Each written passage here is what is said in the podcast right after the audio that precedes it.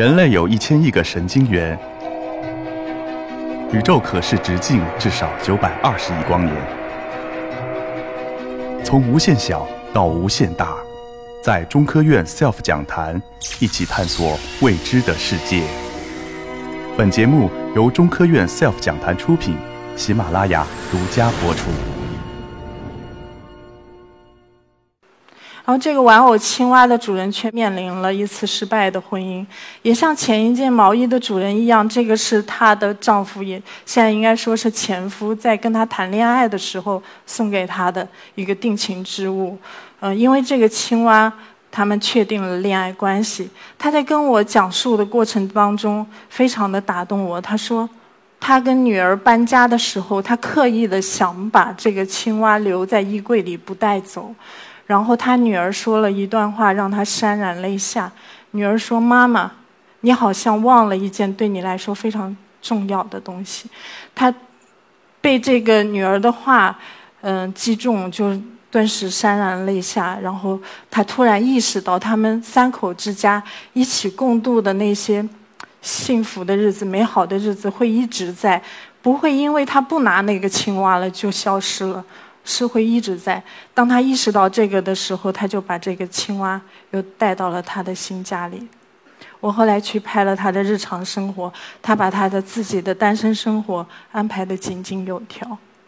这个幸运星的人主人就是我之前读给大家分享的，他写了，还像小孩子一样，只是没有那么容易哭出声了。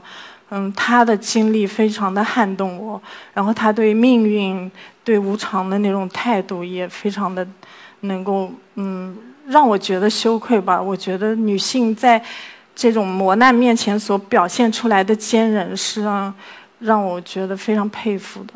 嗯，她是在三十岁的时候在原住地的时候，嗯，丈夫突然就是去世了。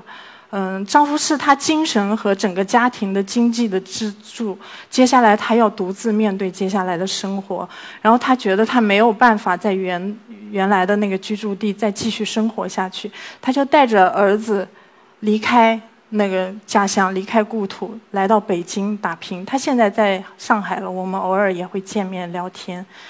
然后我见到她的时候，她在北京已经生活了很长时间。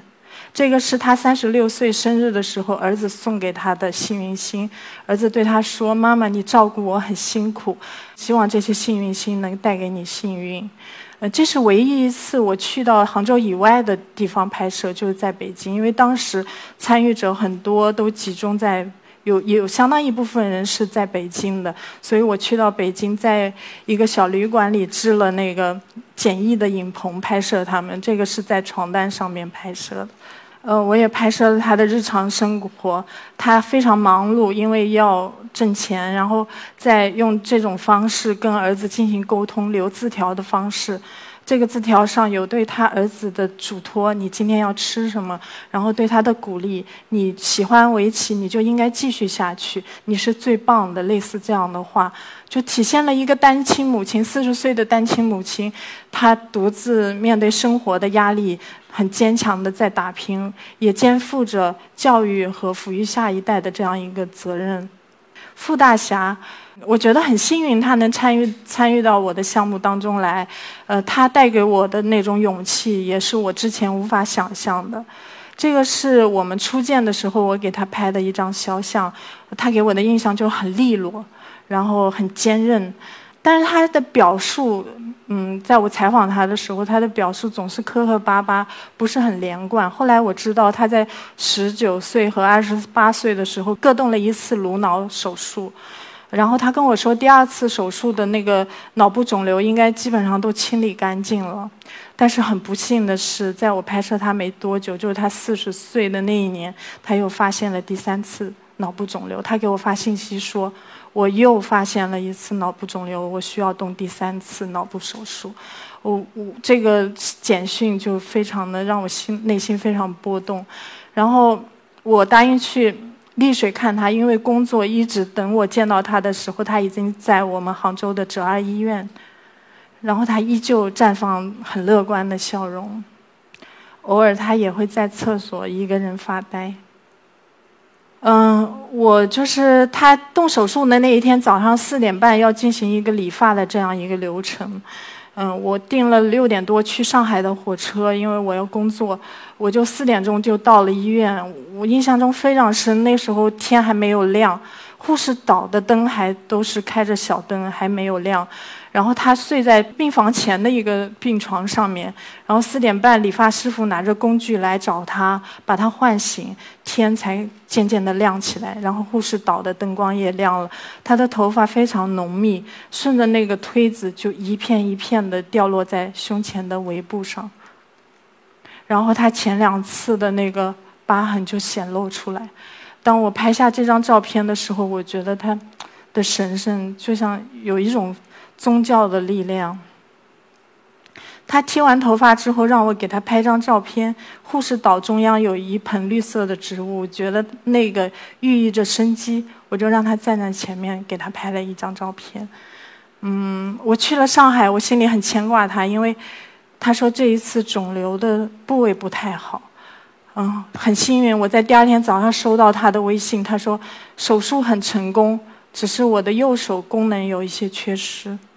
我后来去到丽水，看到他非常整洁的屋子，还有他非常聪明、非常可爱的孩子。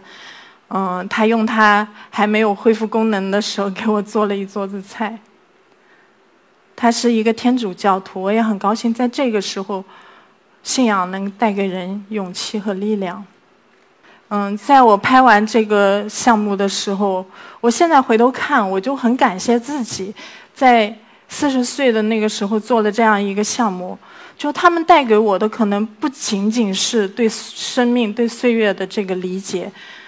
嗯，然后我经常说，他们像散落在全国各地的我自己，因为我们出生在同样的年代，面对着同样的一个时代的变化的背景。我们从小时候集体主义的生活，一路就是改革开放，整个中国非常巨大的变化，到现在。我去问他们每一个人对四十岁的寄望，基本上都是一样，就是说要做自己。我们开始有自我觉醒的这种意识，想要做自己，想要重新而育。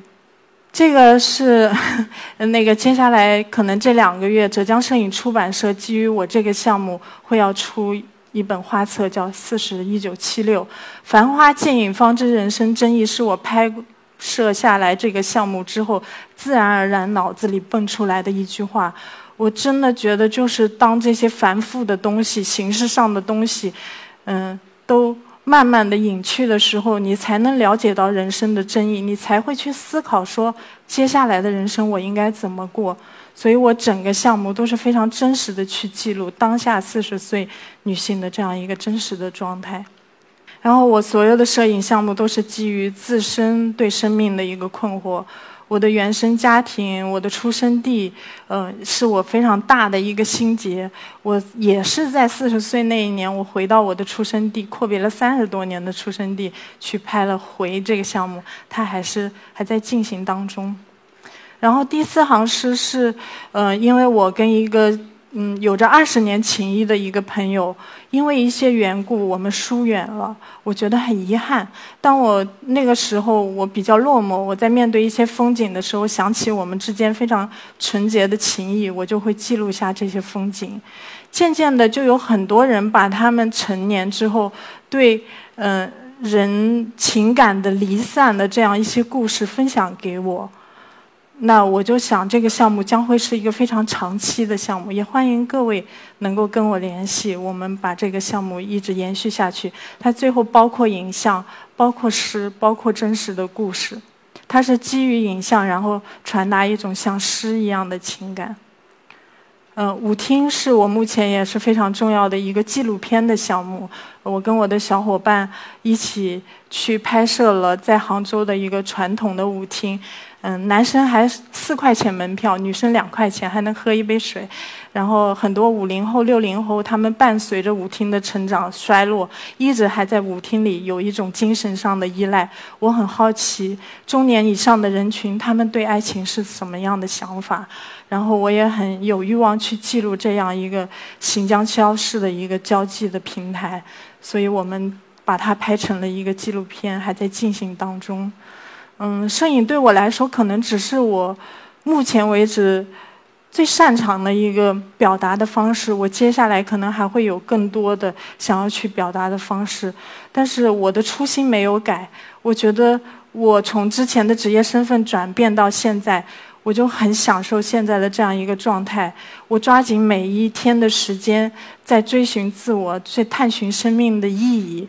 这个对我来说是重最重要的，我也会继续这样下去。然后我很感谢摄影，也感谢各位今天的聆听，谢谢大家。